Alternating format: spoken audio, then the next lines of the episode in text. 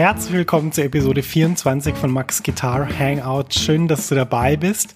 Ja, und heute haben wir einen ganz besonderen Gast in dieser Folge. Es ist nämlich die großartige Alexander-Techniklehrerin Laurie Schiff, die ich vor rund vier Jahren in New York kennengelernt habe, auf der Suche nach jemandem, der mir hilft, weniger Rückenschmerzen zu haben und äh, mich beim Gitarrespielen besser zu fühlen, aber auch ohne Gitarre einfach ein besseres Körpergefühl zu haben. Und als ich das so ein paar Musikern mal erzählt hatte, was ich, was ich mir so vorstelle und was mein Problem ist, hat mir jemand, nämlich Ingrid Jensen, die Trompeterin, gesagt, ich muss zu Laurie gehen. Also es war weder eine, eine nett gemeinter Rat noch so eine nebenbei Erwähnung, sondern es war eher ein Befehl. Sie hat gesagt, ich darf nicht wiederkommen zu ihr, bevor ich nicht bei Laurie war. Und ja, dann habe ich das gemacht. Ähm, dann habe ich einige Stunden bei Laurie genommen und äh, die Ergebnisse waren verblüffend, fantastisch, hat mich so überzeugt dass ich äh, gedacht habe, also wenn ich, wenn ich äh, wieder zurück nach New York komme und wenn ich so ein Format starte wie jetzt diesen Podcast, dann muss ich Laurie unbedingt interviewen für diesen Podcast. Kurze Pause, es geht gleich weiter mit deiner Podcast-Episode. Max ist hier aus der Zukunft und ich habe was für dich. Eine neue und kostenlose 90-minütige Mini-Lesson, die dir zeigt, wie du in Jazz, Funk, Soul und Blues super begleitest. Ja, du lernst Drop-Tour-Akkorde und ich zeig dir wichtige Begleitpatterns für Swing und Bossa Nova. Außerdem verrate ich dir eine super Technik, mit der du die wichtigen Sounds wie C Major 7 oder C Moll 7 um die 9 erweiterst, ohne dass du neue Akkorde lernen musst. Und schließlich verrate ich dir noch mein wichtigstes Tool für das Üben von Akkorden. Mit ihm kannst du jeden Akkord sofort auf der Bühne oder im Proberaum einsetzen. Ja, ich habe so viele Fragen zum Thema Begleiten und Akkorde bekommen, dass ich diese Mini-Lesson wirklich voll gepackt habe mit dem, was ich weiß. Du kannst die auch sofort anschauen. Die Mini-Lesson ist ein Video und das Coole ist eben, selbst wenn es jetzt nachts um vier ist, dann kannst du die jetzt anschauen und kannst damit deinen nächsten Schritt auf der Gitarre machen und das wäre doch echt super cool. Ja, ich würde mich riesig freuen, wenn du dich für die Mini-Lesson anmeldest. Du findest sie unter der Adresse www.maxfrankelacademy.com schrägstrich mini-lesson. Ich buchstabiere das mal kurz. www.maxfrankelacademy.com Schrägstrich M-I-N-I-L-E-S-S-O-N. Du findest den Link natürlich auch in den Show Notes dieser Podcast-Episode. Da kannst du einfach draufklicken und dann kommst du direkt zur Mini-Lesson. Viel Spaß damit und jetzt geht's weiter im Podcast. Ja, das habe ich gemacht. Es hat äh, riesig Spaß gemacht. Laurie ist eine sehr erfahrene Alexander-Technik-Lehrerin. Ich habe es ja schon erwähnt. Sie unterrichtet an der Juilliard School, arbeitet aber auch in der Metropolitan Opera oder auch an der Manhattan School of Music. Also das heißt, sie arbeitet eigentlich mit den jungen, mit, mit, den größten Talenten, die in New York so rumlaufen. Und das Interessante ist eben, dass äh, so eine Einrichtung wie die Juilliard School eben bewusst sagt, hey, jeder, der hier studiert, muss auch zu Laurie und muss ein paar Dinge über seinen Körper wissen. Das fand ich immer sehr spannend, wenn man als Musiker einfach einen breiteren Horizont hat als nur das eigene Instrument und die Literatur. Und ähm, ja, vielleicht hat es mich deshalb auch so angesprochen, vielleicht aber auch deshalb, weil ich einfach weiß, dass sehr viele Musiker oder auch Nicht-Musiker einfach Probleme mit ihrem Rücken haben und gern was dagegen tun würden. Es gibt eben viele Techniken, die man machen kann. Ich habe einige schon mal angesprochen. Man kann sich gesund ernähren, Sport treiben, sich entspannen, vom Stress erholen. Aber man kann natürlich auch aktiv Dinge machen, wie zum Beispiel Alexander-Technik, wo man eben lernt, ja, den Körper weniger stark zu verspannen, weniger stark in eine Anspannung zu gehen, die ungesund ist. Und ich denke, dass es extrem wichtig ist für jeden Menschen. Und deshalb bin ich sehr, sehr stolz, dass äh, ich dieses Interview mit Laurie geführt habe. Und ich hoffe einfach, dass du aus diesem Interview viel für dich ziehen kannst. Ja, am Schluss gibt Laurie einen ganz praktischen Tipp, den man umsetzen kann und den habe ich dir auf dem beiliegenden PDF schön notiert, so dass du es einfach ausdrucken kannst. Die Idee von diesem PDF ist, dass man es ausdrucken kann, sich neben den Badezimmerspiegel hängen kann und dass man dann jeden Morgen oder jeden Abend, wie du willst, das umsetzen kann. Und ähm, dafür gehst du einfach auf www.maxfrankelacademy.com slash blog slash 024. Genug der einführenden Worte, jetzt hören wir uns das Gespräch an. Was du übrigens im Hintergrund hörst, ist das Blubbern von New York. Laurie lebt an der Upper West Side, die jetzt nicht besonders ruhig, aber auch nicht besonders geschäftig ist. Aber trotzdem hört man aus ihrem Apartment äh, sehr viel von den Umgebungsgeräuschen, was so einen authentischen New York-Vibe gibt. wenn du manchmal einen Vogel hörst, das ist Loris Vogel. Ich habe jetzt leider vergessen, was das für ein Vogel ist, aber der ist im Nebenzimmer und den hört man auch manchmal im Gespräch. Das nur, falls du dich denkst, hä, ist das mein Vogel oder ist das, hä, ist das im Podcast? Ja, das ist im Podcast. Und jetzt wünsche ich dir viel Spaß beim Zuhören des Gesprächs mit der Alexander Technik Lehrerin Lori Schiff. So, I'm here with Lori Schiff and I'm really excited to be doing this interview with her because she helped me a lot and I came to her because Ingrid Jansen kind of said, I have to go see her. And Laurie, you're an amazing Alexander Technique teacher. I had like conversations with lots of different people who talk about you and say, this is the woman who saved my life slash back. So yeah, thanks for being on the podcast. Oh, it's a total pleasure, and I'm still grateful to Ingrid for sending you along. We had a great time working together, and I'm happy to be doing the interview with you. Cool. So back to your beginnings. How how did you like discover Alexander technique? How how did you find this? I got into the Alexander technique when I was in music school. So in my life before being an Alexander technique teacher, I was a classical trumpet player. And I learned of the Alexander technique while I was taking lessons uh, in trumpet and studying at Northwestern University a fellow came and gave us a demonstration, and it was kind of amazing to see with in just a few minutes' time how much p- improvement in playing skills and in appearance the instrumentalist had that he worked with. So this man, John Hennis is his name. Um, he worked with some musicians. He did some Alexander work with them, which looked a little like he was helping them stand and sit and move a little bit. And miraculously, they all played better and appeared more relaxed. So I thought that was intriguing, and I wanted to improve in myself as a trumpet player. So I went and took lessons with John Hennis, and well, about 30 or more years later, I teach the Alexander Technique full time at the Juilliard School in all divisions, including our jazz division.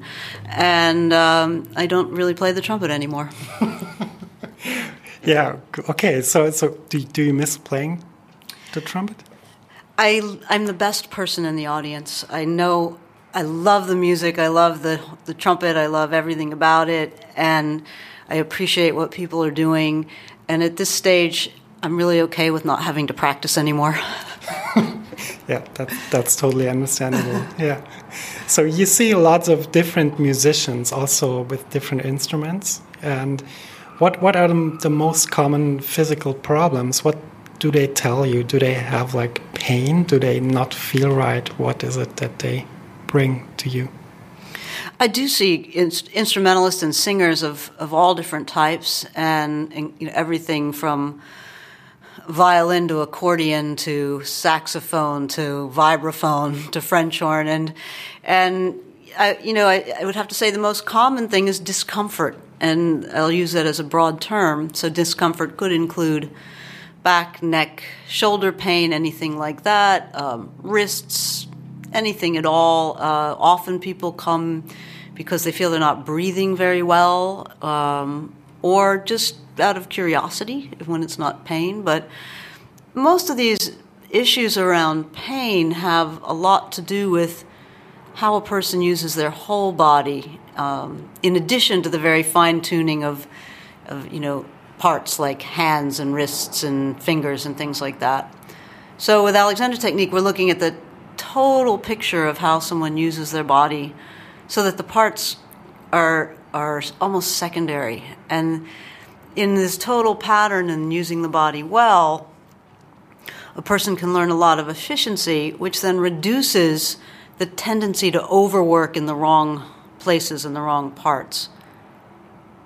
So with Alexander Technique, you, you learn to be aware of how you're using your body and how to reduce tension in the wrong places that ultimately is causing discomfort.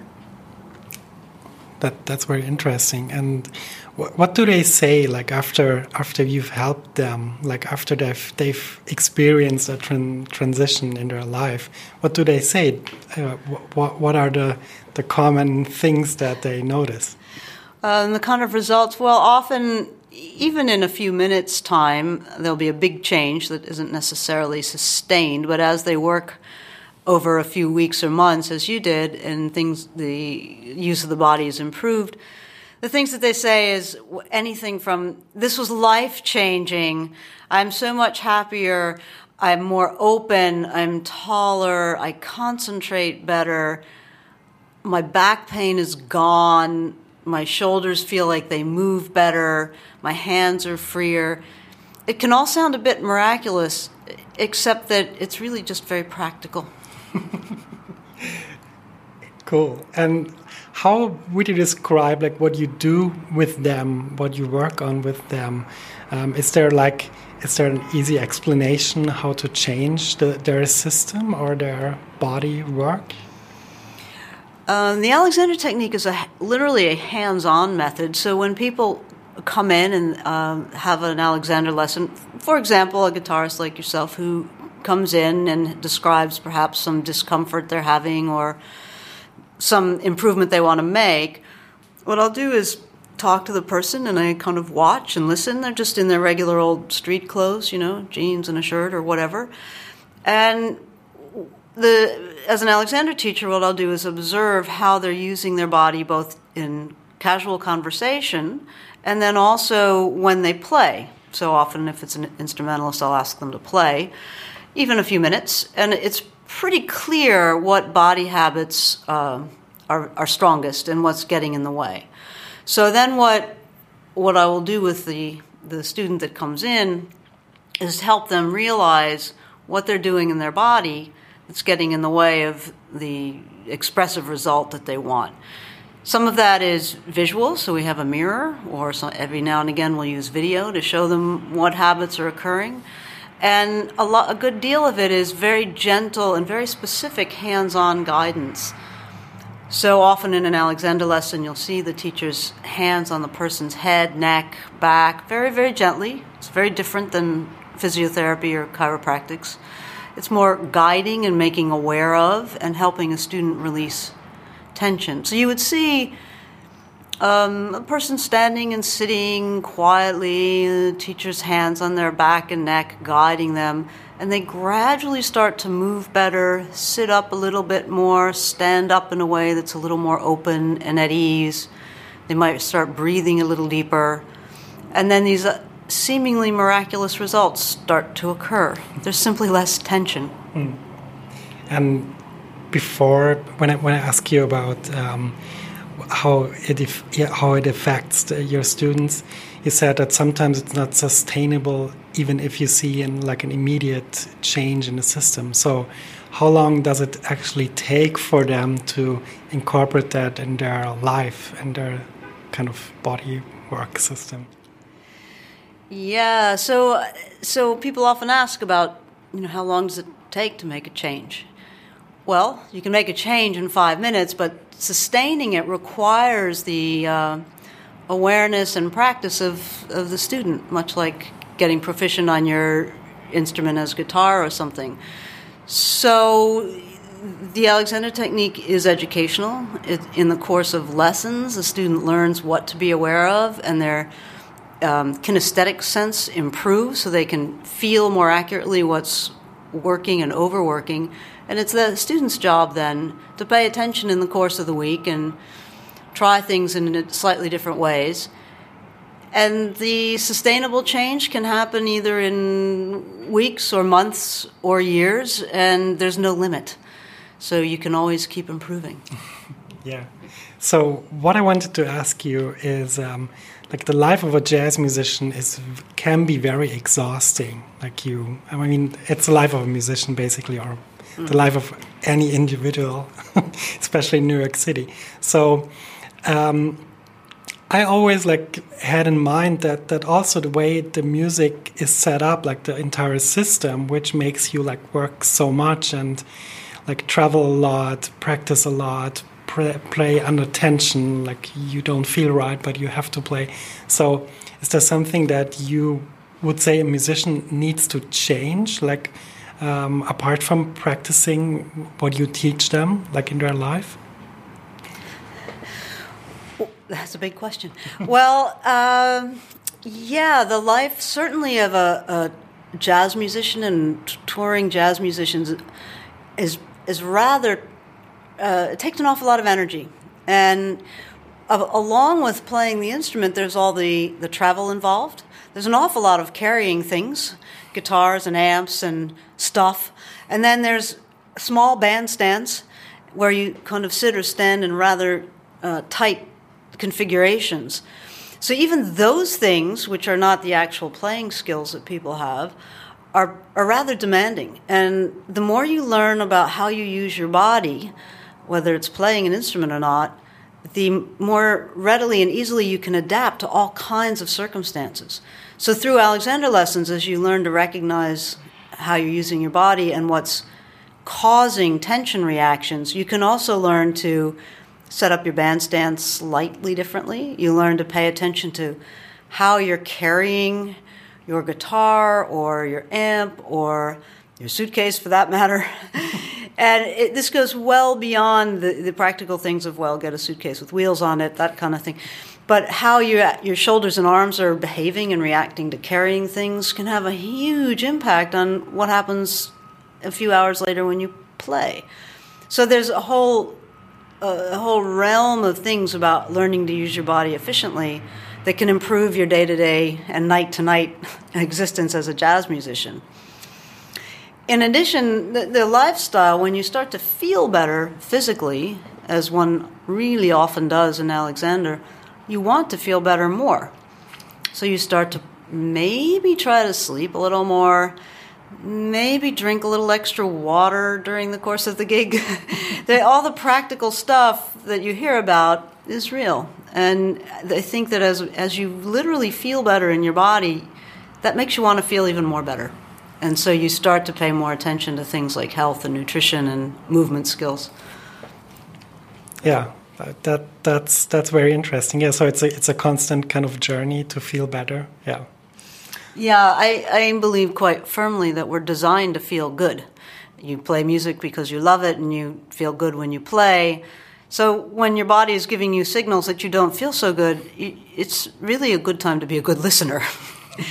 so you know, listen to those signals and start to ask questions. Don't be upset, just get curious about discomfort. And discomfort may come from the, the physical actions we do or the fuel that we give ourselves or we need to move more and uh, stretch more, or whatever the, the basic things are. But it's well worth it because you are designed to feel good. So another thing that I'm really curious about is um, what what motivates you to help these musicians? Because if I talk about my teaching experience, what motivates me is like when I see a change in their playing, or when I see that when they apply what I tell them, it kind of works and they're happy. So I I just wanted to give you like the uh, chance to talk about motivation. I, I think we're we're rather alike in that way. Um, you know, I've been I've had my hands literally on thousands of musicians at this point, and I'm constantly thrilled and excited when I see a physical change, and even more so when I hear the change in their playing or singing or speaking, even. It, it's absolutely remarkable, and still, it's the most practical thing ever. Um, it's it's absolutely thrilling to help make improvements with people and to feel and experience their joy and when that occurs. Yeah, that that's that's totally totally similar to to teaching an instrument or music.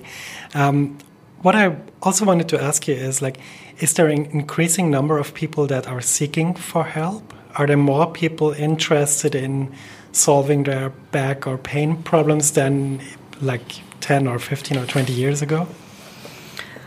Uh, I are there more people interested in seeking help? Well, I'm not sure, but there are more of them seeking help through things like Alexander technique. I think probably the population has had some difficulty over the years. uh, we do see. I think. I think there's more awareness of um, things like Alexander technique, and there's beginning to be more recognition that to to feel better or get healthier requires the responsibility of the student more so than taking a, a, pill or seeing a doctor and expecting to get fixed. And Alexander is non-medical. It's it's a you know, it's not an intervention; it's education.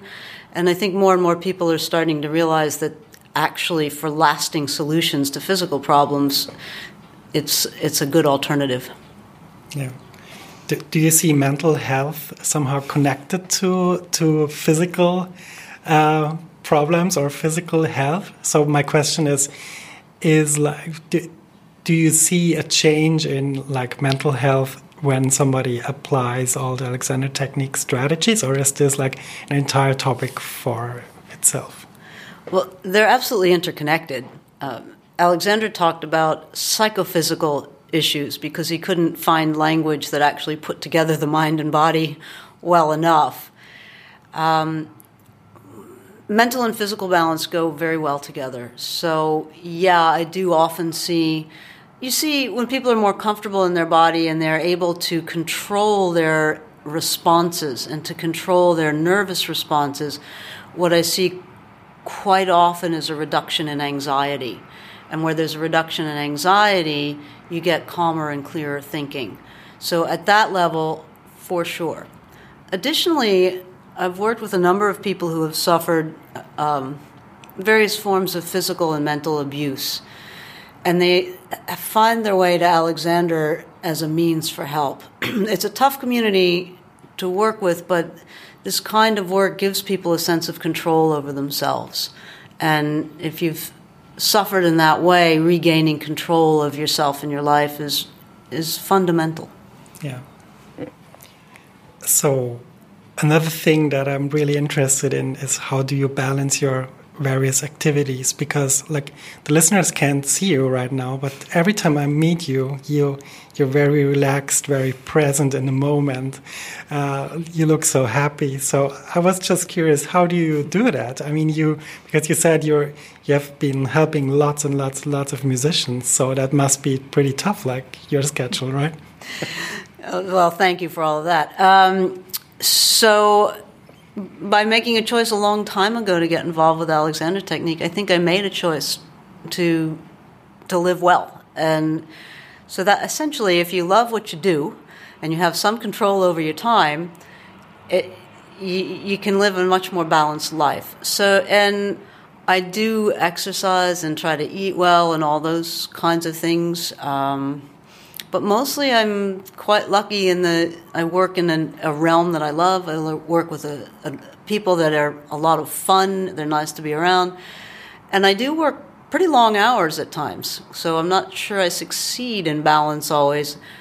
However, one of the big things that one learns in Alexander technique is how to pause and how to stop. And in pausing and stopping, it gives you a little chance to think about things and experience things. And I think for a lot of our society that tends to work nonstop or live nonstop, mm. this quality that you, you learn about pausing and the value of it um, goes a long way to keeping a person sort of young and clear and open. Yeah. What I wanted to ask you is are there like things that one could immediately do, like without seeing you or without seeing an Alexander Technique teacher? That that kind of leads them onto a journey into it? Is there something like that? Sure. Um, I think maybe if you're sitting and listening to this, or walking down the street, listening through uh, an iPhone or something like that, start paying attention to where your head is. Are you looking up or down? Is the weight of your head pulled down and forward, or are you walking with your head kind of evenly balanced on you? Because there's this weight on the top of our spine called a head, and it's pretty influential. So you could, even at that level, just start to give attention to yourself. You could give attention to the condition of your neck and shoulders. Just find out are they working a little harder, or a little more tense than they need to be? And without stretching or moving or straining, Simply stop tensing. Tell yourself. Uh, another strategy is to just when you look in the mirror, really look. Don't look to correct, just observe and see how you are. And see if, by asking yourself, you can simply let go of a bit of tension without collapsing. So it's not a relaxation situation, it's just loosen your shoulders, your neck a little bit by decision. And those things are a start. If you have your hand on the neck of the guitar and your fingers are around the fingerboard, just notice if you're really gripping your fingers or your wrist more tightly than you actually need to do. Can you let your hand just rest a little bit on the fingerboard, move your fingers across the frets gently, and then gradually add the energy you need? And in that moment, notice if you're leaning to your left or if your shoulder is tense so that you expand your attention beyond your hands. Amazing. I just did that. it feels differently. Yeah. So my last question would be um, if people are interested in like uh, learning about you and your work and about the Alexander technique, where can they find you? Well, I have a website, so www.lorischiff.com. That's L O R I S C H I F F. Um, or in the United States, there's an organization called AMSAT, American Society for the Alexander Technique. You can look up AMSAT in Google, and all of their information will come up. And in Europe, there's a terrific organization called STAT, the Society of Teachers of the Alexander Technique. Um, STAT UK has world lists of teachers, and I would recommend that you look up Stat UK on the internet and find the world list because you should find Alexander Technique teachers that are properly trained. It's an interesting skill, and when you see a good teacher working, it might look like they're not doing a lot, but they are. They actually are, and it takes about three years full-time training plus a lot of experience to to work at a high level. And STAT and AMSAT both have lists of qualified teachers who went to qualified training courses to become Alexander teachers. And it is the way to go. Find a good teacher. And there are also things uh, on the internet. There's some video and um, there are some books out. There's one called Alexander Technique for Musicians that's quite good. Definitely worth checking into. However, when you can find a teacher to work with, that's always the best. Mm. Yeah yeah, that that's what I can contribute to the conversation. That's that's really yeah, that's that's absolutely the best. So Lori, thanks so much for taking the time to do this interview, and I'm I'm so excited because I think there's so much value in uh, the Alexander technique and in your work for the people that are listening. So thanks so much. Thank you, Max, and thank you for inspiring so many musicians and particularly jazz musicians around the world to do the work with you and also to look into taking care of themselves. Das war also mein Gespräch mit Laurie Schiff. Ich hoffe, dass du da viel für dich rausziehen konntest, egal ob du jetzt Rückenprobleme hast oder dich einfach besser fühlen willst oder mehr Spaß am Instrument willst oder auch ohne Instrument mehr Spaß willst. Wie du gehört hast, gibt es da ganz viele verschiedene Anwendungsmöglichkeiten. Und äh, ja, wenn du das PDF dazu runterladen willst, www.maxfunkelacademy.com slash blog slash 024, da findest du das PDF, das du dir neben dem Badezimmerspiegel hängen kannst. Und äh, wir hören uns in der nächsten Episode. Vielleicht ist dann wieder ein Gast da, vielleicht aber auch nicht. ähm, ich freue mich. Ich weiß nämlich schon, wer bald auch in die Show kommt. Und deshalb, ähm, ja, alles Gute und äh, bis bald, dein Max.